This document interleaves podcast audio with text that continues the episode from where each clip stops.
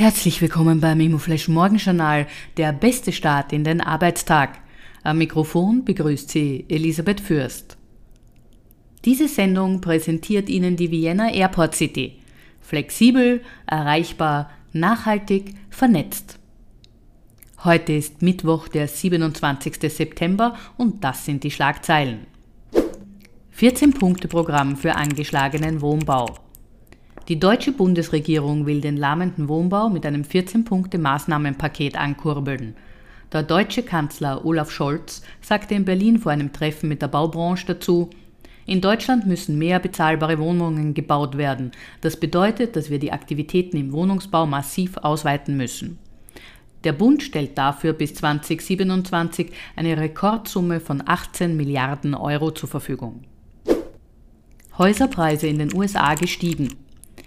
Der US-Immobilienmarkt setzt seine Erholung von seiner Schwächephase im vergangenen Jahr fort.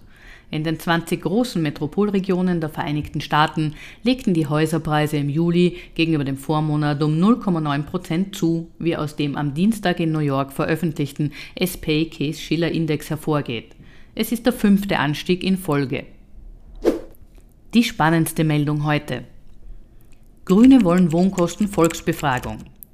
Die Wiener Grünen wollen eine Volksbefragung initiieren. Die Themen, die abgefragt werden sollen, drehen sich allesamt um den Bereich Wohnen. Sie fordern eine Koppelung der Wohnbeihilfe an den Verbraucherpreisindex. Sie fordern auch, dass die Wohnhäuser der Stadt noch vor 2040 unabhängig von Öl oder Gas sein sollen. Es wird ein Mietpreisdeckel im Gemeindebau, eine Leerstandsabgabe und ein besserer Schutz des Altbaubestandes verlangt. Auch eine strengere Regulierung von Kurzzeitvermietung an Touristen und Touristinnen soll ein Punkt sein. Für die Einleitung einer Volksbefragung werden die Unterschriften von 5% der Wahlberechtigten auf Gemeinderatsebene benötigt.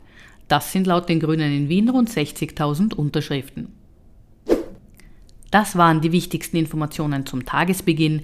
Mehr dazu und was die Branche heute sonst noch bewegen wird, erfahren Sie wie gewohnt ab 14 Uhr auf www.imoflash.com AT